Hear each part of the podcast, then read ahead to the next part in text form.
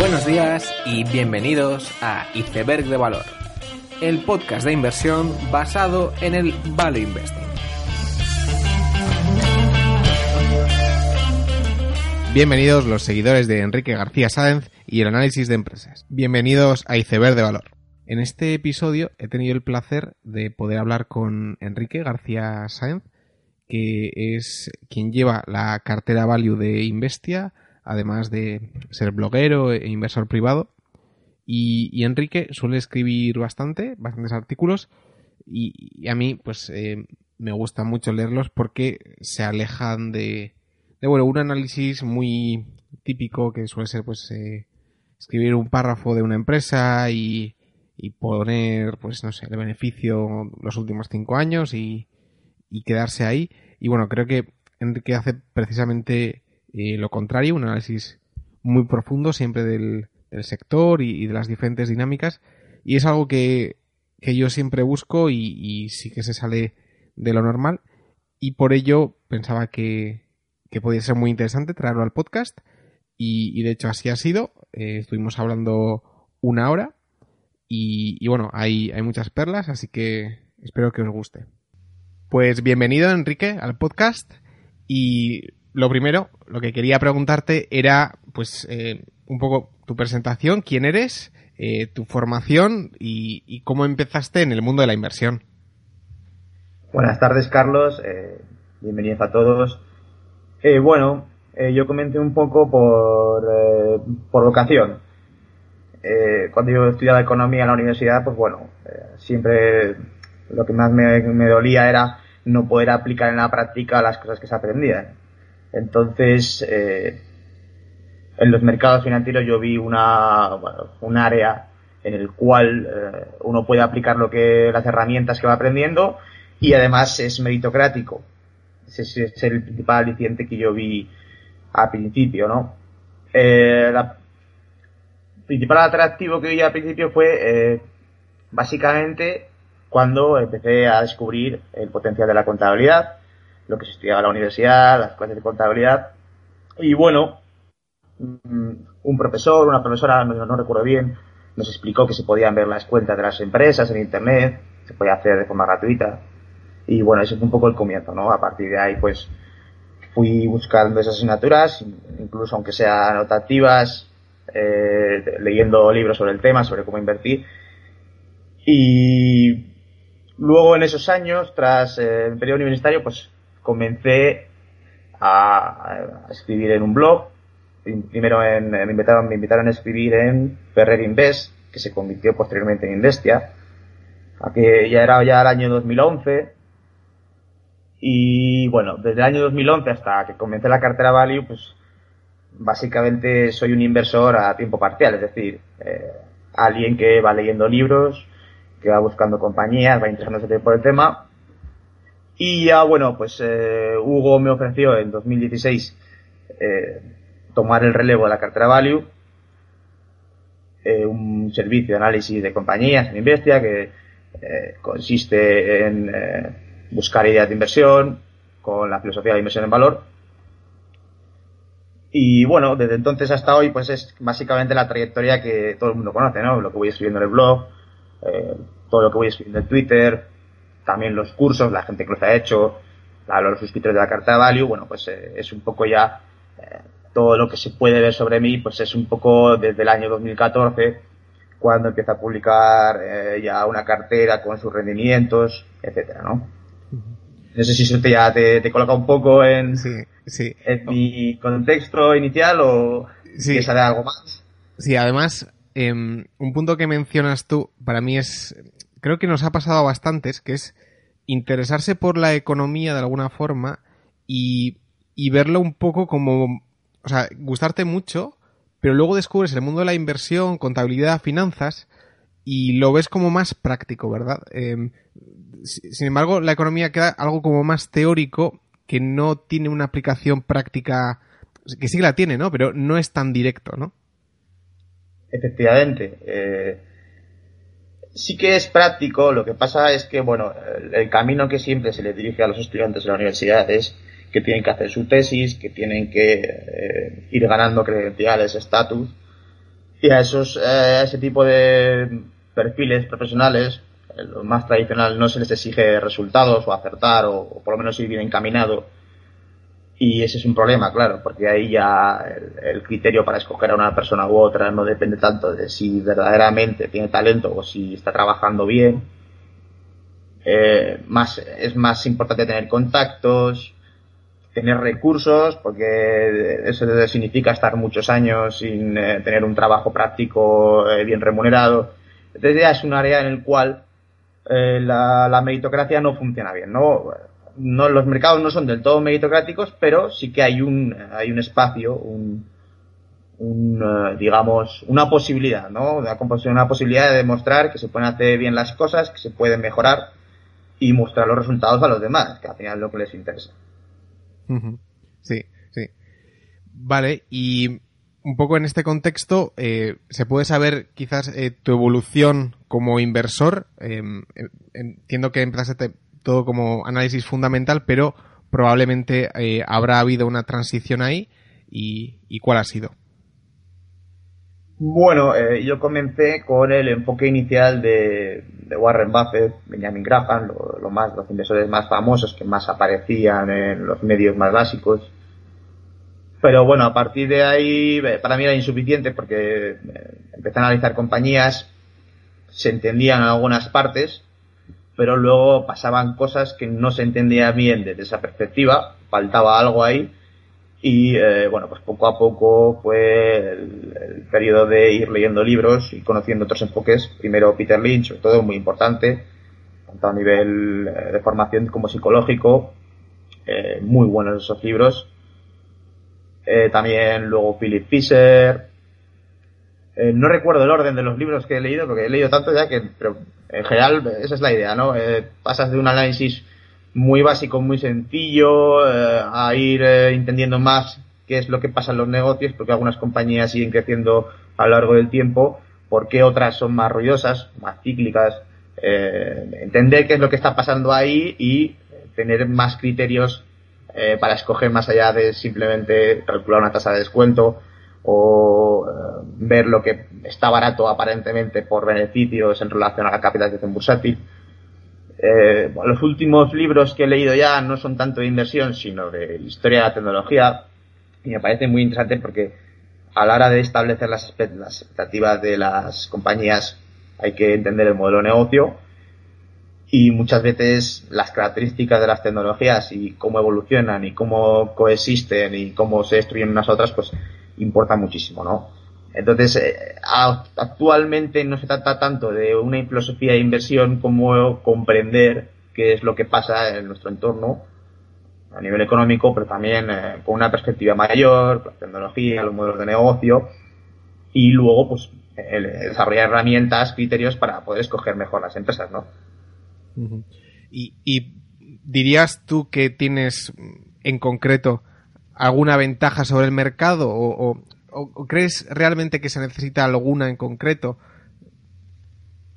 Mm, yo, creo que esa, no se puede generalizar. Al final, uno puede tener una ventaja en determinado activo, es decir, eh, uno puede conocer bien, eh, entender bien cierta compañía, pero a lo mejor no otra. Entonces, eh, supongamos sobre esta compañía y yo entiendo bien, a lo mejor yo tengo una ventaja, pero no tengo una ventaja general sobre todos los demás.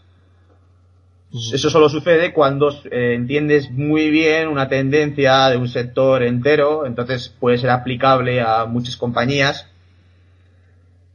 eh, o también a diversos mercados, pero bueno, eso es más, eso es más complicado en mi opinión. con un ejemplo se puede ver mejor.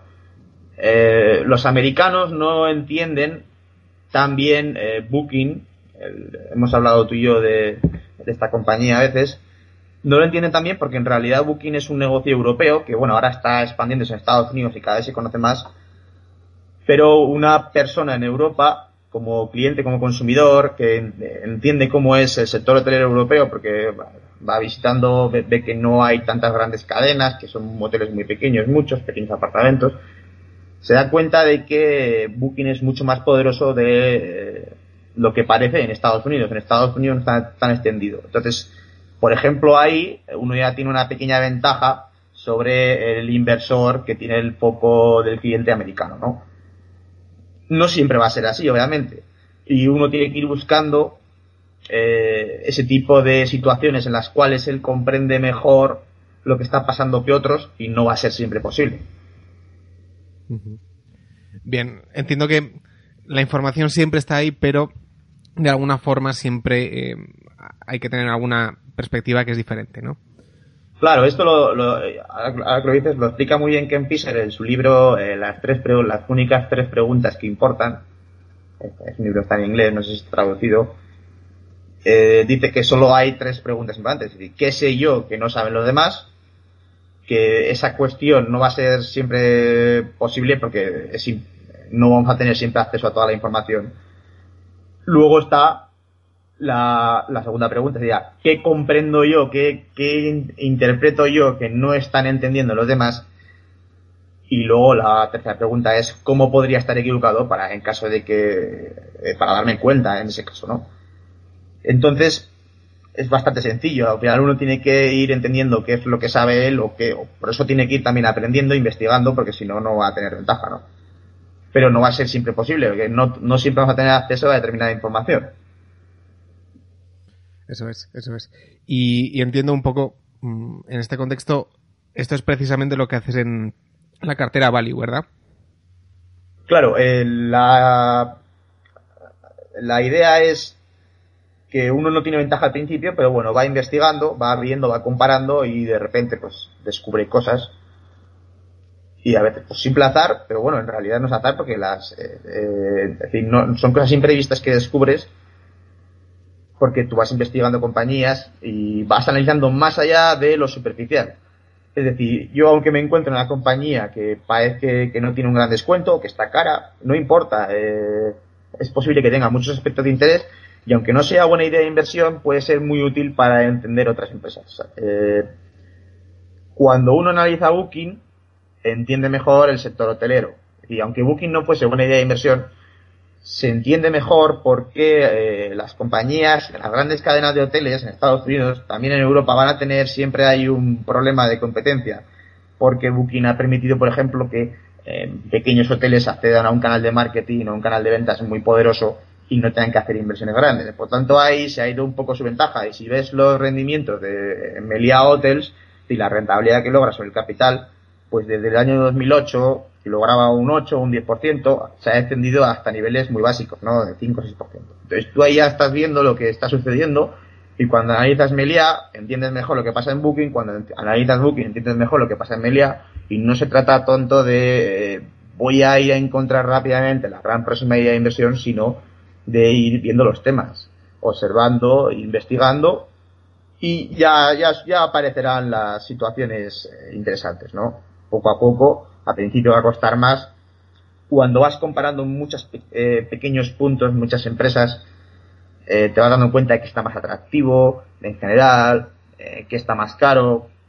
Vas descubriendo, a veces, por ejemplo, descubres una buena idea de inversión porque analizas una compañía que no está barata, pero resulta que es proveedor de otra empresa que sí lo está y la descubre y te dice, qué curioso esto, empiezas a investigar y te das cuenta de que hay mucho potencial, ¿no? Pues es un poco la filosofía. Por eso yo todas las semanas la cartera Value eh, analizo una compañía nueva, da igual, a veces al azar o, simplemente porque me ha llamado la curiosidad algo de las noticias o alguien me ha comentado algo sobre un producto. Eh, no, no importa si parece cara o, o no parece atractiva por, por, por números, eh, se trata de encontrar, descubrir, ¿no? Bien, o sea, por lo que dices, o sea, la generación de ideas eh, eh, tiene parte de azar o no es un proceso, bueno, sí es un proceso meticuloso, ¿no? Pero eh, tampoco es, bueno, un screener o, ¿no? No, claro, no es azar, es serendipia, digamos. Mm, Colón iba buscando las Indias y se encontró con América. bueno, es suerte, sí, pero es suerte porque la está buscando, ¿no? Digamos, está investigando, está investiga, está buscando cosas y de repente encuentras otra que no estabas buscando, pero también te vale. Eso es la idea, ¿no? Sí, pero en este proceso hay, hay algún prejuicio que tengas o hay alguna característica que suelas buscar o algo que evites? Eh, pues no sabría decirte porque yo tengo claro lo que hay que evitar a la hora de invertir, pero a la hora de analizar no hay que evitar nada. Hay que analizar todo lo posible, sobre todo lo que sea más interesante. Por ejemplo, yo he analizado Tesla o Netflix, ya, ya luego hablaremos de ello si quieres. Y alguien podría decir, no, yo no analizo compañías que hacen eh, constantemente ampliaciones de capital, ¿no? Sería, para, a la hora de invertir, pues puede ser una regla muy interesante, pero eso no significa que no tengas que analizarlo. Tienes que entender qué es lo que está pasando y eso te ayuda a entender también qué están viendo los demás, por qué se están equivocando o por qué están haciendo, bueno, eh, ya se me entiende, ¿no? Eh, ver cómo perciben los demás los temas te va a ayudar a entender también otras industrias. Eh, al final, analizar hay que analizarlo todo, todo, incluso la política desde una perspectiva no del politiqueo del día a día, sino con, digamos, con una profundidad más entendiendo los procesos. Eso te va a ayudar a entender que no debes asustarte porque hay cierto miedo en cierto país de la zona euro, o sí, ¿no? Entonces, todo, todo el mundo social, todo importa. Y uno no renuncia en ningún momento a preguntarse, oye, ¿por qué sucede esto? ¿Por qué sucede lo otro? Y ver cómo lo están viendo los demás.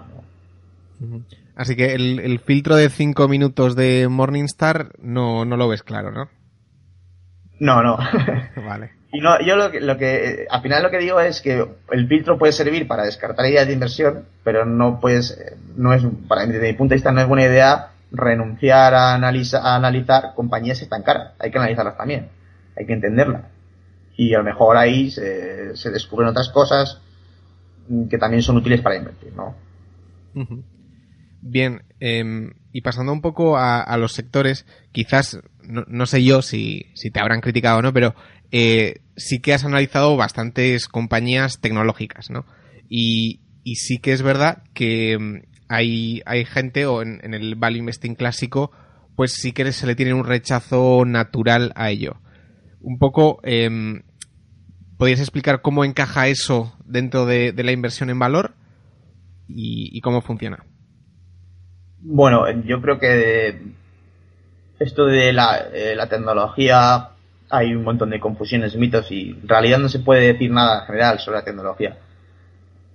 Todo lleva tecnología y hay tecnologías muy complejas en negocios muy sencillos, hay eh, tecnologías muy sencillas en negocios muy complejos toda esta idea viene un poco de los años 90. Y eh, si uno lo analiza, en los años 80 y 90 empieza a aparecer la industria de los ordenadores, también del software. Y es una industria muy, muy prematura, ¿no? Ya no está consolidada. Aunque, bueno, ya teníamos a Microsoft en los 80, sobre todo en los 90 ya consolidándose. Luego aparece Internet. Eh, el problema no es tanto la tecnología, sino que son, eh, digamos, tecnologías nuevas, muy disruptivas, en el sentido de que cambian por completo, no encajan bien con lo que había entonces, pero que a su vez son muy útiles. Y es normal, y hicieron muy bien los inversores eh, famosos en valores de aquel entonces, Warren Buffett o Peter Lynch, se declararon tecnófobos porque eh, ahí había estaba muy poco claro qué es lo que iba a triunfar todavía o no. Salvo las excepciones, pues siempre se puede analizar a día de hoy decir que yo no invierto en tecnología es absurdo. Todo, todo, tiene su cuestión y no creo que se pueda separar compañías tecnológicas de no tecnológicas, ¿no? podemos separar eh, Microsoft de eh, Amazon. bueno, Microsoft ya se considera tecnológica porque es muy grande, pero en realidad lleva mucho tiempo ya operando. Eh, yo no veo que, es, que sea una dicotomía de tecnología sí, tecnología no. Para mí no es un problema, ¿no? y que lo hagan otros, bueno, será el problema suyo. Además que en, muchos casos eh, estas empresas tecnológicas, entre comillas, eh, sí que han tenido unas dinámicas pues eh, realmente buenas. Son, negocios que, que quizá no son tan lineales como los clásicos, pero bueno, tienen sus propias características, ¿verdad? sí y no. Nosotros estamos pensando, claro, en los grandes triunfadores, pero luego hay muchas empresas que se han quedado por el camino, que no han llegado a, cuajar del todo. Hay que recordar que Facebook no es la primera red social, Google no es el primer buscador. Eh, Amazon no sé si no sé si es el primer sitio comercio online, pero a lo mejor sí, pero no es tan sencillo como parece. Todo se ha eh, simplificado a posteriori, ¿no?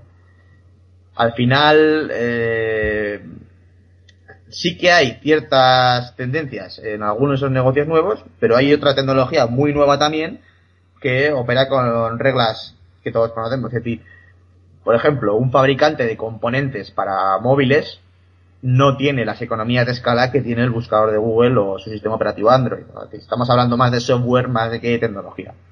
El software eh, tiene unas economías de escala muy particulares que hacen que todo, la mayoría de los gastos sean fijos y que el coste marginal de, entregar una unidad de servicio más eh, es casi nula. No nula, pero casi nula. Entonces, mm, se tienden a, tienden a aparecer eh, grandes ganadores, sobre todo en una economía global, hacen que el mercado sea muy grande, entonces la, la compañía o la plataforma que se establece, pues puede ser, por ejemplo, un servicio de mensajería o una red social como Facebook, luego tiene una ventaja tremenda porque disfruta de efecto red, las inversiones que hace no son muy grandes para todo el volumen de negocio que ya tiene, por lo tanto su red social mejora aún más.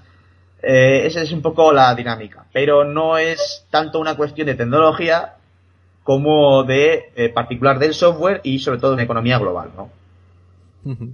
y, y, bueno, eh, también todo tiene un pero, ¿verdad? Y muchas veces de estas empresas de software se, suele llamar el, el efecto flywheel, que es bueno, la traducción literal es, volante de inercia, ¿no? Pero es que cuesta arrancar, ¿no? Digamos, cuesta mucho tiempo, pero una vez de que está en marcha, pues es, muy difícil eh, parar e, ese movimiento. Sin embargo, ¿no? Em, quizás este fenómeno ha servido también de excusa para, bueno, eh, todo tipo, todo vale, ¿no? Quizás. y, tú has sido también bastante crítico con eso. Efectivamente, hay una al fin, el, problema está en eh, hacer analogías muy simplistas, generalizar demasiado, eh, intentar, por ejemplo, cuando escuchamos la frase de este es el próximo, este es el Apple, el Apple de los coches, o el Apple de, eh, o, no sé, ¿sabes? Este tipo de em, analogías, ideas generalizadas que se empiezan a aplicar a todo de golpe y en realidad no es así. O sea, en ese sentido sí, tienes razón que no, no hay que hay que hablar más de los casos concretos. Y la gente lo que quiere son reglas sencillas, muy simples, eh, no, no comerse mucho el coco, no estudiar los temas y ya está, y, y, simplificarlo. Eso también es malo también para negocios normales, porque no son todos iguales. Es decir, al final se trata de ir caso por caso, ya que tienes el tiempo, tienes tu propia independencia como analista, no tienes prisa por invertir, tienes todo el tiempo del mundo para analizar, para descubrir, y sin embargo queremos hacerlo todo rápido, tomar las decisiones rápido y no, eh, no reflexionar sobre los temas. ¿no? Es un poco yo creo que lo que es lo que pasa en general. Sí, sí, e, e incluso un poco en, el todo, pues todo es igual, etcétera. Em, has criticado mucho a, Tesla y a, y a, Netflix, ¿no? Entonces, bueno, no todo vale, ¿no? Incluso siendo software. Claro, por ejemplo, eh, me gusta mucho que hayas hablado de Netflix porque, por ejemplo, son dos casos diferentes. Ya no, no es lo mismo Tesla que Netflix, pero es cierto que, bueno, yo siempre he mostrado muy escéptico, sobre todo eh, con Netflix escéptico, con Tesla, pues me parece casi imposible que eso pueda remunerar al inversor actual eh, a medio plazo, claro, a medio largo plazo. El caso de Tesla no es un negocio de software.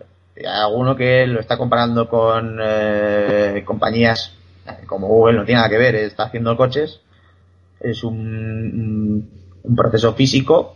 Hay que, la parte más importante del fabricante de coches, por ejemplo, los, los, los que apoyan la tesis de inversión siempre hablan de las baterías. Bueno, pero la batería es solo una parte del proceso. Y solo una tecnología más, entre otras muchas, y luego hay que tener un proceso de producción de bajo coste, fiable, que logre ciertas prestaciones, que sea escalable, etc.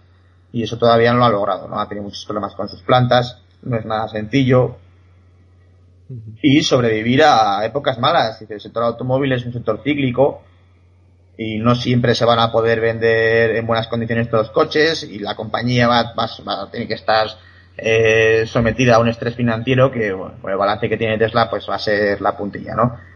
Eh, por ejemplo, Netflix es un negocio de software en el cual yo no, eh, no, estoy tan, no estoy tan seguro de que vaya a quebrar o algo así, porque yo creo que sí que podría sobrevivir, tiene sentido lo que, eh, que sobreviva, pero lo que, por ejemplo, en este caso me parece un poco eh, irracional es la valoración que descuenta un, una generación de beneficios muy elevada, ¿no? Yo he hecho cuentas de lo que está logrando ahora, por mucho que crezca y eh, realiza demasiadas inversiones, en general ese no suele ser el, ideal de supernegocio. Los buenos negocios no suelen necesitar invertir mucho, y bueno, pues Netflix a lo mejor sobrevive y a lo mejor dentro de 20 años sigue estando ahí y, es un jugador importante del sector, pero en, en, mi opinión no vale 150 millones de dólares como refleja la valoración de mercado, ¿no? Por ejemplo, eso sería, eh, a pesar de que somos pesimistas para dos compañías, hay que separar el grano de la paja y no confundir un tema con otro, porque son diferentes. Netflix no es Tesla y pues sería un buen ejemplo de cómo hay que ir pensando sobre los temas o cómo los, cómo los veo yo, ¿no? Bien, un poco viendo cuáles son tus razonamientos, eh, tu, tu, enfoque quizás sí que se parece más al de Philip Fisher y, y si es así, eh, ¿crees tú que es precisamente este enfoque el que está funcionando últimamente frente al value puro clásico? Bueno, yo, me gusta mucho Philip Fisher porque, bueno, añade la, añadió en su momento la parte que faltaba, que es hacer análisis cualitativo de las empresas y hace el checklist de preguntas eh, y cómo piensa sobre cada una de ellas. Es muy interesante porque se trata de, empieza ya a describir lo que es el ciclo de productos de la compañía. Y no todas las compañías son iguales a la hora, desde el punto de vista de potencial de crecimiento. Hay algunas que tienen más posibilidades de introducir productos, luego nuevas líneas de negocio. Y esa es la primera pregunta que hace él. ¿Va la empresa a introducir nuevas líneas de negocio en un futuro cercano y más adelante? Y bueno, pues otro, otro ese tipo de preguntas ya empieza a describir eh, cuál podría ser la evolución de la compañía, obviamente en términos aproximados, nadie tiene la bola de cristal, pero eh, sería absurdo pensar que el potencial de crecimiento de Google es el mismo que Iberdrola, no puede ser, ¿no? Google está introduciendo nuevos negocios y Iberdrola pues está donde está, está consolidado y no está haciendo gran cosa, ¿no? Entonces, eh, esa parte faltaba porque eh, se utilizaba mucho el descuento sobre beneficios, eh, la regla del PER, eh, los análisis de Jamie Graham, y en el sentido complementa, pero no creo que eh, en el libro de Fisher o en su filosofía esté todo, ¿no? Para mí, yo también, a pesar de que hablo mucho de esos temas, eh, yo presto muchísima atención a, a, los números de las empresas, que nadie, se equivoque. Lo que no hago es eh, fijarme solo en los números. Uno va eh, recogiendo toda la información que puede. Entonces ve el descuento que tiene sobre los beneficios que tiene ahora, cuánto podría ganar, eh, cuál es su potencial de introducir nuevas de ingresos a, a, medio plazo y luego también a más largo plazo. ¿no? Tecnologías más incipientes que tardan más en llegar pero que tienen más impacto. Y luego también hay que ver pues cómo cotiza el mercado, cuál es su posición financiera. Es que todo eso importa, todo importa. Al final va reuniendo los 6, 7, 8, 10 factores o 6, 7 puntos de vista que tienen impacto, que tienen relevancia y uno pues valora. Y si todas las desde todos los puntos de vista la compañía apunta de unas maneras pues es más difícil estar equivocado no entiendo yo que no no desechas a, a Graham y a Buffett simplemente eh, añades el punto de entender bien el negocio no claro y, y, y luego por ejemplo Philip Fisher no hace un análisis eh, no, no, no se pregunta directamente a qué rentabilidad está reinvirtiendo la compañía en el negocio, que esa es una pregunta que añade luego eh, Joel Greenblatt de forma explícita, que todo el mundo más o menos la entendía o la intuía, pero él dice, pero fíjate en la rentabilidad sobre el capital empleado, él utiliza sus fórmulas, bueno, igual no coinciden con las mías, pero más o menos la idea es la misma, ¿no? Un negocio que reinvierte al 15%, aunque sea poco, es mejor que uno que reinvierte al 5%. Es decir, esa pregunta es muy relevante porque eh, precisamente la característica más importante de la renta variable es que las compañías pueden reinvertir los recursos en su negocio, a diferencia de en bonos o en inmobiliario, donde el activo en sí no reinvierte en nada, es decir, simplemente da unos rendimientos y ya está. Y es olvidar, obviar esa característica, pues sería absurdo. Hay que ese, es un punto de análisis muy importante. Y a lo mejor son dos tercios del análisis el preguntarse cuántos recursos va a reinvertir, eh, qué éxito podría tener, qué posibilidades tiene de crecer, etcétera, ¿no? No sé si eso responde un poco ya a tu pregunta. Sí, Y, por otro lado, también, em, derribando mitos, eh, una cosa que a la que sí por lo menos prestas atención es a todo el tema macro. Y un poco em, explica por qué y, si realmente puede tener eh, relevancia en, las inversiones. Por supuesto que tiene relevancia, sobre todo si vamos a analizar eh, compañías que se ven muy afectadas por el ciclo económico. Estamos hablando, lo suelen llamar cíclicas. Eh, estamos hablando principalmente de negocios de infraestructuras, de construcción, mm, proveedores de esas industrias, por supuesto, también la industria automóvil tiene, como son bienes duraderos, los tipos de interés afecta, entonces cuando las condiciones financieras son peores, pues eh, las ventas de coches a lo mejor se ven penalizadas, ¿no? Entonces todo eso tiene importancia. Primero porque todas esas compañías, eh, en la parte del ciclo expansivo, suelen mejorar eh, más de lo normal en sus datos financieros. Claro, el negocio va bien, las ventas crecen, los márgenes se expanden porque tienen apalancamiento operativo, los costes son fijos, se cubren mejor. Y claro, si uno toma una referencia de beneficio en la parte más alta del ciclo, como podría ser, por ejemplo, ahora, ¿no? Podríamos discutirlo, pero pues a lo mejor te establece perspectivas erróneas para la compañía. La macro es, eh, o la economía es igual de importante que el análisis de empresas. De hecho, para mí es todo lo mismo. Eh, yo, lo único que estamos hablando es de puntos de vista diferentes, eh, pero estamos analizando lo mismo, estamos analizando la realidad, lo que está pasando. Cómo interaccionan las empresas unas con otras es también economía. Cómo una empresa mejora en rentabilidad, por ejemplo, cuando se hace más pequeña, es también economía. Por ejemplo, está en la teoría de Ronald Coase, el tamaño de la empresa, cuáles son las ventajas de hacerse más grande, de integrar más fases de la producción dentro del mismo negocio o externalizarlas, cuáles son los inconvenientes. Todo ese tipo de cosas forma parte del mismo proceso. Lo único que hacemos es, eh, para que nosotros podamos procesar la información, a veces hablamos de economía o de macroeconomía y otras veces hablamos de la empresa en particular, pero es todo lo mismo.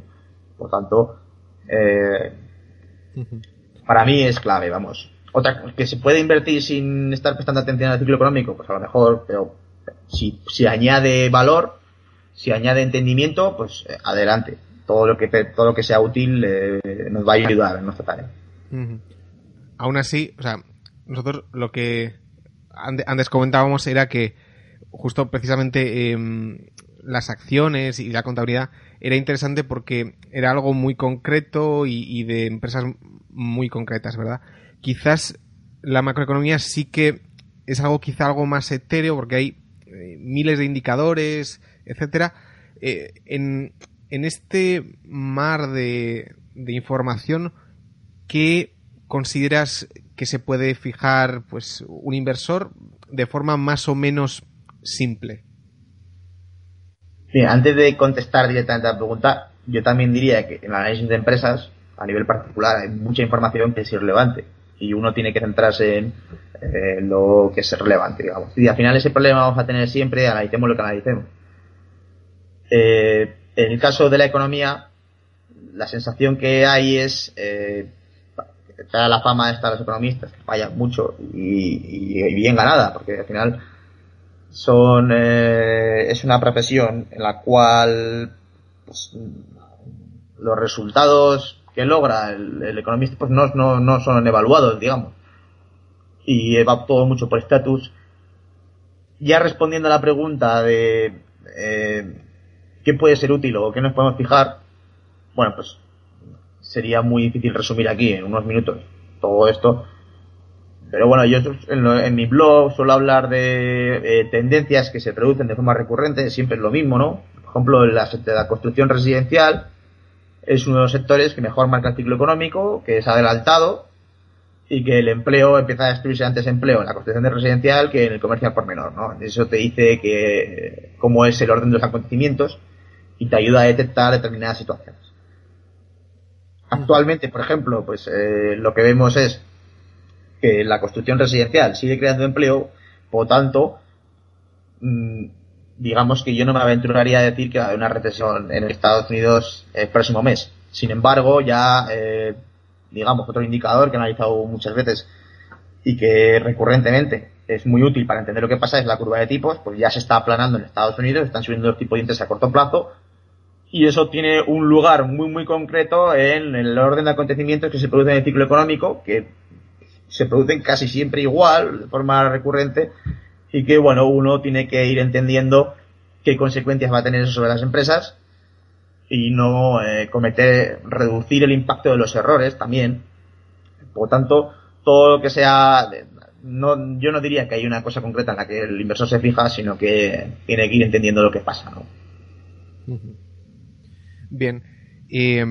Ahora, pasando un poco eh, a, tu opinión sobre la comunidad inversora, yo, mi reflexión es que, eh, a ver, invertir es muy difícil, ¿no? E, eso para empezar, y, hay un montón de factores, y además, pues, el azar interviene, y entonces tú puedes haber estudiado pues, muchísimo y aún así pues, perder dinero, y, otro que no lo ha hecho, pues quizás le sale bien y él se cree realmente inteligente, pero, pero no lo es, ¿no? Em, eh, entonces, yo sí que soy un poco pesimista en cuanto a lo que un inversor, pues leyendo el periódico, lo que puede hacer. Muchas veces se le dice, bueno, pues tú compra eh, con PER barato o, indicadores muy fáciles, ¿no? Y muy sencillos. Pero me da la sensación de que es muy difícil. Eh, ¿Cómo ves tú a, la comunidad inversora y, bueno, a ver si compartes esta postura. Em, Peter Lynch ya comenta en sus libros que él no tuvo una educación, para que los que nos estén escuchando lo entiendan, Peter Lynch fue uno de los mejores gestores durante 17 años, o 13 años, perdón, en Estados Unidos. Eh, ya dice que él no estudió finanzas. Eh, de hecho, eh, cuando en su educación universitaria apostó por las humanidades, ciencias sociales, la mitología, todo este tipo de cosas, y que le ayudó mucho mejor a entender mucho mejor lo que pasaba en los mercados que estudiar contabilidad, los másters en finanzas, MBAs, etcétera. Es muy interesante este tema porque es hay gente que está frustrada porque ve que lo que estudia cosas y luego eh, no obtiene los resultados que espera. Es cierto que hay cierta, puede haber cierto azar o mala suerte, pero en general, a lo largo del tiempo uno tiene que ir, eh, a lo mejor no logra resultados extraordinarios, pero si lo hace bien tiene que lograr resultados satisfactorios. Y por eso yo eh, recomiendo no centrarse siempre en una sola idea o dos, sino ir buscando más ideas de inversión y tener una cartera de 6, 7, 8, las que encuentre, ¿no? Pero no cerrarse a pocas compañías, porque así te vas a evaluar mejor. A lo mejor tienes mala suerte en una, tienes mala suerte en dos, pero no vas a tener mala suerte en 20. Algo estás haciendo mal. Entonces tienes que preguntarte qué es lo que está fallando eh, y buscar y mejorar, ¿no? Entonces yo creo que los mercados tienen esa ventaja siempre y cuando estemos evaluando a, un tiempo suficiente, es decir, no a uno o dos años, sino más un ciclo económico completo, ¿no? Eh, cuando viene el mercado bajista, qué es lo que sobrevive, qué, inversores eh, sobreviven a esos eventos. Pero mm, lo que hay es frustración, porque uno, ah, por ejemplo, estudia en la universidad, termina de carrera, hace un máster de mercados, eh, no, sé ni cómo se llama, si te digo la verdad. Llega aquí y resulta que no, lo, que no, está, no, no logra los resultados que esperaba. a lo mejor el problema es que la educación que ha recibido no es suficiente, no es eh, útil para invertir. Y esto también lo explica Ken Fisher, que la gente que hace MBAs o CPAs, etcétera, aprende un montón de cosas, pero que no son útiles, porque eh, son herramientas muy sofisticadas, matemáticas, etcétera, pero no entienden los procesos que ocurren en las empresas, las tendencias, el mundo social, tienen poca inteligencia emocional, eh, no hacen un trabajo de investigación de campo, lo que corresponda. Entonces, en ese sentido, yo creo que el que lo hace bien va a lograr resultados satisfactorios. Luego, dependiendo de la suerte que tenga, serán muy, muy buenos o buenos a secas. Y es un poco como lo veo yo, ¿no? Eh, el problema es que al principio uno, pues lo, que le dan en la universidad o en las academias o, cuando hace exámenes, no encaja bien con las habilidades son requeridas en, su sector, en, nuestros objetivos. Y ese es el problema. Entonces, eh, yo creo que alguien que estudia historia, que estudia los hechos reales de lo que pasó y no las teorías, que lee, que va a los libros originales, a las fuentes, descubrirá que mucho de lo que se enseña está mal enfocado, que no es útil, que es eh, en, la academia, digamos, la ortodoxia, se hacen preguntas que no, no sirven para resolver los problemas que hay en los mercados. Y claro, ese es el problema, ¿no? Eh, mucha frustración sobre eso. Pero desde mi punto de vista, eh, yo creo que alguien que lo hace bien debería ir progresando como inversor. Luego ya, que sea capaz de trabajar en la industria, no, sería otra pregunta, ¿no? Bien, em, unido a lo que dices, tú, tú te has centrado bastante cuando has hablado en, el mundo académico, pero quizás ahora sí que hay otro fenómeno que es eh, el mundo de la inversión poco a poco em, empieza a, calar eh, en sectores muy nicho todavía y, bueno, en, a nivel español sí que hay gestores pues muy de moda. ¿Ves que esto, bueno, entiendo que es, positivo hasta cierto punto, pero eh, ¿crees que tiene peligros y cuáles son? Bueno, peligros tiene para quien eh, se centre demasiado en ese tema, ¿no? La, la gente lo que se suele sentir atraída, la mayor parte de la gente, por personas, figuras, como ídolos, y pues, igual que en el fútbol o en la política, pues se, todo se personaliza y eh, se hacen famosos determinadas personas, eso atrae la atención de la gente.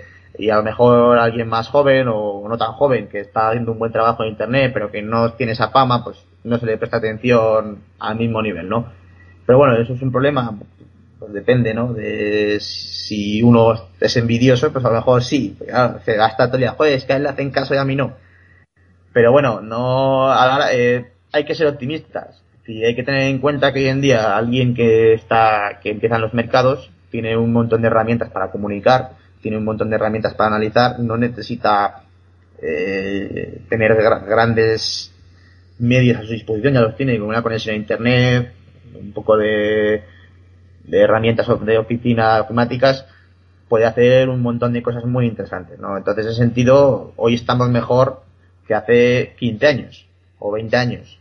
Peter Lynch cuenta en su libro, por ejemplo, cómo él tenía que pedir en papel los informes al broker. Fija, fíjate qué, rollo tiene que ser estar pidiendo las cuentas de todas las empresas cuando yo cada vez que una empresa, si con 3, 4 clics voy a la SEC o, a sus cuentas y ya he hecho un vistazo, ¿no? Entonces, eh, es cierto que, bueno, pues la prensa financiera se centra en esas estrellas, pero yo creo que la, gente que se dedica al mundo de la inversión tiene que seguir su vía, su proyecto, sus tareas, mejorar, hacer, aportar valor a los demás en la medida de lo posible monetizar también, muy importante, porque a uno le gusta también recibir sus ingresos. Y, y bueno, eh, que, los medios hablan de Francisco Paramés, bueno, nosotros tenemos que buscar nuestra vía y ya está. Tampoco le, veo demasiado peligroso o no. Es una cuestión de parándula. Bien, eh, pasando un poco página, eh, has mencionado varias veces y, sí que es una característica quizás especial de alguna forma eh, que te gusta leer hechos históricos o batallitas pasadas de, alguna forma. Justo esta semana estaba el, artículo de, Ford y, de los coches, que me suele parecer súper interesante. Y, un poco mi pregunta es cómo intentas utilizar esta información y, cómo te sirve en el, en el día a día del análisis. Bueno, la principal desventaja que tenemos en mercados, economía y cualquier ciencia social de ese tipo es eh, que no tenemos un laboratorio para hacer experimentos, ¿no? Y decir, pues mira, esto es lo que funciona, hemos repetido el experimento 10 veces y ha funcionado 9. Claro, eh, es imposible aislar todas las condiciones, volver a repetir el experimento y ver qué pasa. Pero tenemos la historia que son experimentos más imperfectos, o, entonces conocemos los desenlaces de, de, ciertas, de ciertos eventos, surgieron ciertos problemas o se enfrentaron diversas tendencias y así resultó, ¿no? Entonces la historia es eh, la principal herramienta para descubrir qué es lo importante de las empresas, la economía y lo que no. Es, la, es la que nos enseña, la que al final acaba ilustrando cómo acabó determinado modo de negocio, por qué funcionó o por qué no funcionó, etcétera. En este sentido, por ejemplo, ya que comentas la historia de Henry Ford, en el propio artículo lo argumento.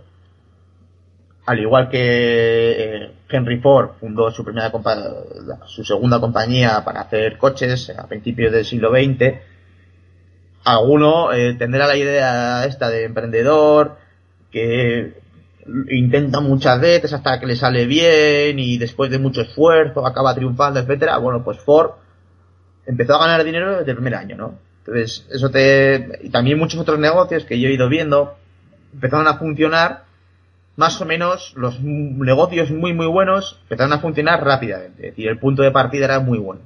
Y a lo mejor eso es lo que hay que buscar cuando analizamos una compañía y no tanto el intentar predecir a muchos años lo que va a ganar. Eh, buscar eso, ¿no? Eh, la enseñanza es si la compañía necesita operar con mucho capital, a lo mejor no es tan buena empresa, ¿no? Es la pregunta que yo siempre hago con Tesla, es decir, es decir, tanto capital necesita para funcionar, a lo mejor no es tan un negocio tan rentable. Esas son las, enseñanzas. ¿Por qué? Porque por acabó siendo multimillonario, pero no solo, en el caso de Tesla tenemos solo 4 o 5 años de trayectoria, o 6, no lo sé, en el caso de Ford tenemos toda su vida ya. ese negocio ha sobrevivido décadas y décadas y décadas y eh, Ford se hizo multimillonario y batió a todos los de su industria, ¿no? Entonces, es la enseñanza es esa. Cómo acabó, cómo acabó el desenlace de esa historia, cómo empezó y cuál fue la controversia, ¿no? Aplicado también a otras muchas cuestiones. Vale.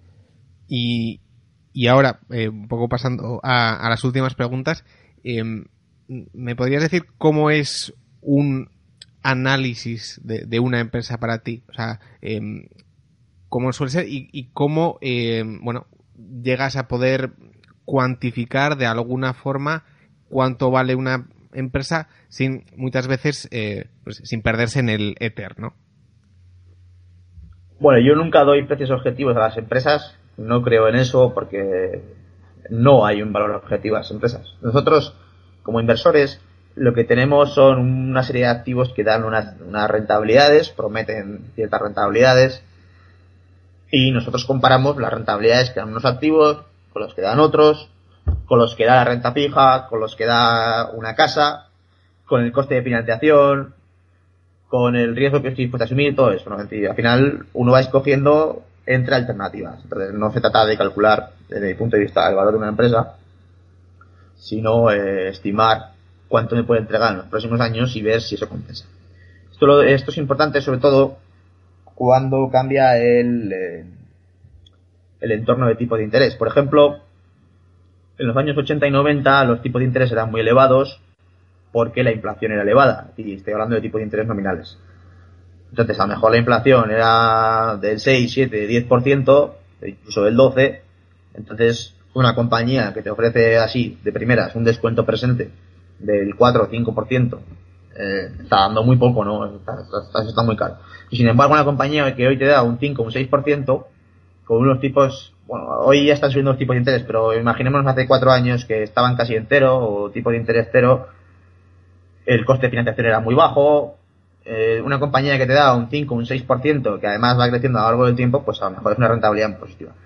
¿Cómo se llega a esta conclusión? Comparando entre activos. ¿Qué te da la renta fija? Nada. Te da un 0%, un depósito a plazo. El bono alemán a 10 años, a 5 años, rendimiento negativo. Y eh, el español parecido. Eh, y sin embargo las acciones te dan un 5, un 6, 7%. Eh, ya sabes que es más atractivo. Luego dentro de las acciones escogerás aquellas que te dan mayor certidumbre, que tienen mejor modelo de negocio, que crecen más, comparando un poco las rentabilidades y, ese es un poco mi enfoque. Escoger lo que más rentabilidad da siempre. A veces, a veces la mejor rentabilidad la da el efectivo, es decir, dejar el dinero en liquidez, ¿no? También esa es una alternativa, compararla.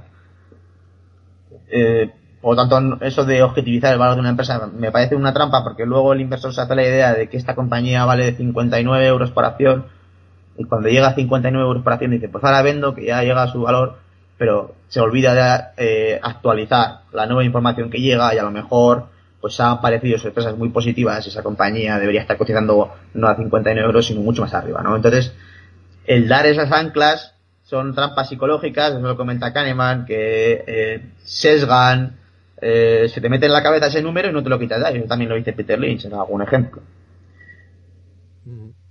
Totalmente. Sí, y mm, por otro lado, en, este proceso de, valoración, em, tú explicas muchas veces em, que, te fijas en tendencias futuras y me gustaría que pudieras decir alguna tendencia eh, clara eh, a largo plazo que tú veas atractiva. Bueno, precisamente la semana pasada, no sé, no sé si la semana pasada, hace dos semanas, hablaste de, uno de tus podcasts del, tema de las marcas. Yo creo que es una tendencia muy, muy importante esa, que las marcas cada vez, tal y como las entendemos, ¿no? Estas marcas de Procter Gamble, de Gillette, eh, de supermercado, que siempre tienen su espacio reservado la balda del supermercado, cada vez tienen menos poder eh, de influencia sobre el cliente, en general, en términos generales, porque lo que, es, lo que se ha abierto es eh, un mundo nuevo de información, entonces las marcas en sí lo que representaban era el monopolio de cierta información, por eso hacía publicidad en la tele, los canales estaban cerrados. Hoy en día, por ejemplo, un restaurante de un particular tiene mucho más fácil competir con el restaurante de McDonald's. ¿Por qué?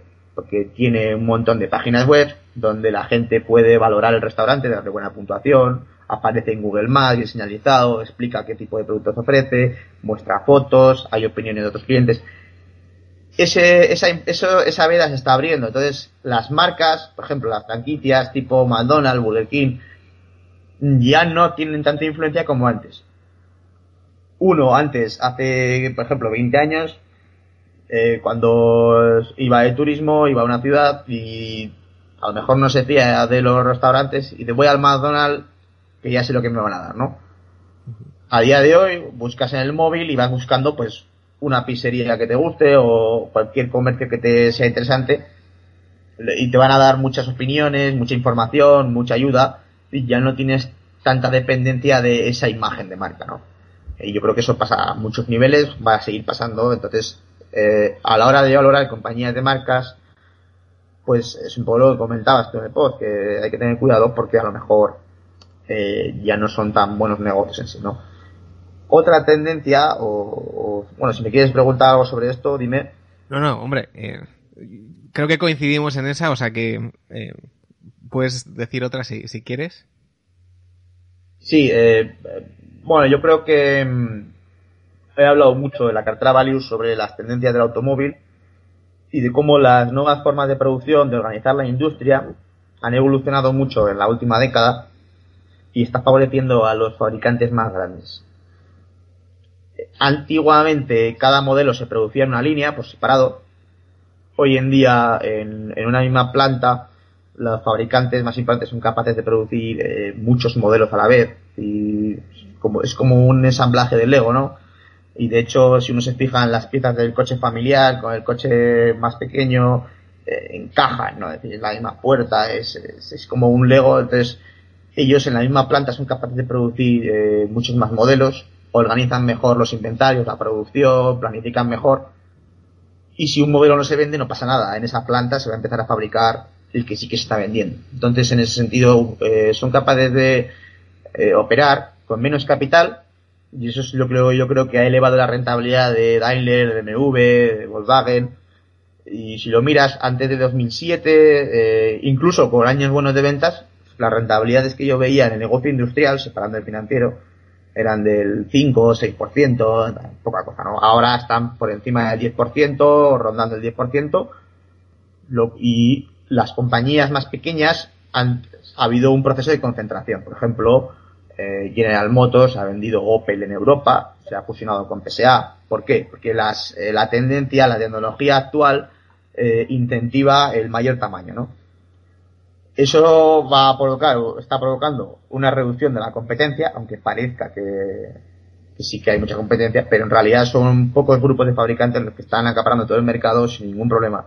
Y eso es algo que a mí me gusta mucho para estas compañías porque sabes que a pesar de que son algo cíclicas, en el próximo ciclo van a volver a reacelerar sus ventas, van a volver a crecer, van a volver a, acaparar la cuota de mercado. Y te da cierta certidumbre de durabilidad a largo plazo. Luego está la amenaza del coche eléctrico, pero en realidad yo creo que a, los próximos 10 años no va a ser demasiado importante por mucha propaganda que se haga, lo he explicado ya muchas veces.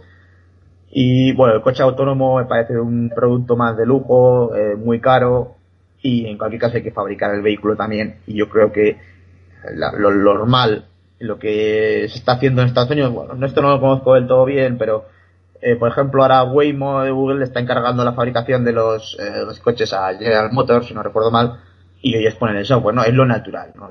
Google se va a poner con un proceso industrial de fabricación que es muy complejo de replicar, porque no olvidemos que detrás de todas esta, estas plantas de producción hay mucho conocimiento acumulado muy complejo.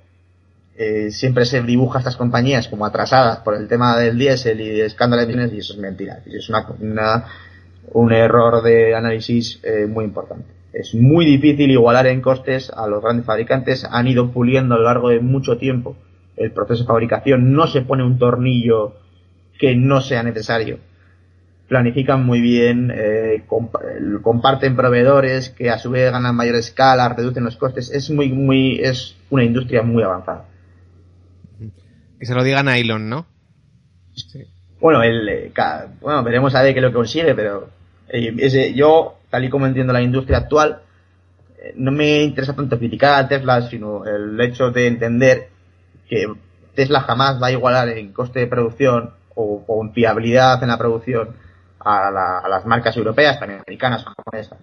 Y eso no puede, eso es, me parece un sueño. Y bueno, a lo mejor son capaces de lograr una batería más barata o más, vale, pero y, luego el resto del coche, que, que, eh, que eso, hacer un proceso de producción fiable no es nada fácil. Bien, y, y bueno, para finalizar, te quería hacer eh, la pregunta de eh, qué consejo darías a cualquier inversor que, esté empezando o que ya lleve tiempo y, bueno, ¿qué, puede utilizar? Bueno, yo creo que el mayor déficit en general en jóvenes y mayores es que falta muy, mucha cultura general y eh, conocimiento en historia, que es donde yo estoy intentando eh, cubrir mi deficiencia a pesar de que me gusta mucho la historia, pero es que no se estudia historia eh, de los negocios bien, eh, ni en la universidad, ni en ningún lado. Y hay libros, hay recursos, no son fáciles de encontrar. Yo ya he puesto, voy compartiendo algunas lecturas por, por, por el blog. Y hay que entender de lo que se está hablando y saber que, por ejemplo, Amazon no es, no es nuevo. Ya hubo un precedente o algo que se le puede asimilar siglo, a finales del siglo XIX eh, Montgomery eh, Company, pues que básicamente es un negocio que consiste en eliminar todos los intermediarios con envío a domicilio, con un catálogo, ¿no? De la web, pero con un catálogo que se envía por carta, etcétera. y eso triunfó. Y eso ya, ya hay un precedente, y no es, y ahí se pueden analizar cosas que pasaron. Al final, eh, ese va a ser, digamos, donde se van a entender los temas, donde se va a tener perspectiva y luego cuando en la, la prensa nos aburran con eh, cuestiones que no tienen importancia y sensacionalismos, cuando uno ya ha investigado lo importante, no se asusta tanto, no se, no reacciona tanto a la información basura que hay en los medios, ¿no? Eh, el conocimiento ayuda a identificar rápidamente las tonterías, ¿no? Es un poco lo que yo digo. Entonces, hay que leer libros y no creer que eh, lo que te dan directamente en la universidad o en las escuelas de negocio es lo único que cuenta. Hay que, tener sabiduría, ¿no? Es decir, hay que ir progresando como, como inversor, elaborar tu propia de inversión, entendiendo los temas y no dejarse llevar por lo superficial, ¿no? Que es un poco lo más sencillo, claro, lo más fácil. lo que me has dicho eh, me recordaba a, a Monish una vez que no sé si había conseguido eh, cartas anuales de General Motors desde 1935 así y, se pasaba las noches pues leyéndose pues 70 años de, cartas anuales y un poco bueno va un poco eh, por el camino que tú decías Vale. Muy, muy interesante eso, no, no, no sabía yo. Sí, sí, sí. Pues bueno, eh, Enrique, ha sido un placer. Con esto terminamos la entrevista y gracias por todo. Muchas gracias a ti. Esto ha sido mi conversación con Enrique. Espero que os haya gustado. Podéis seguirle en, en Investia y podéis suscribiros a su, a su cartera Value en, en Investia. Y, con esto terminamos el episodio. Espero que os haya gustado. Dadle a like en iVoox, YouTube, suscribíos. Nos vemos la siguiente semana y seguid aprendiendo.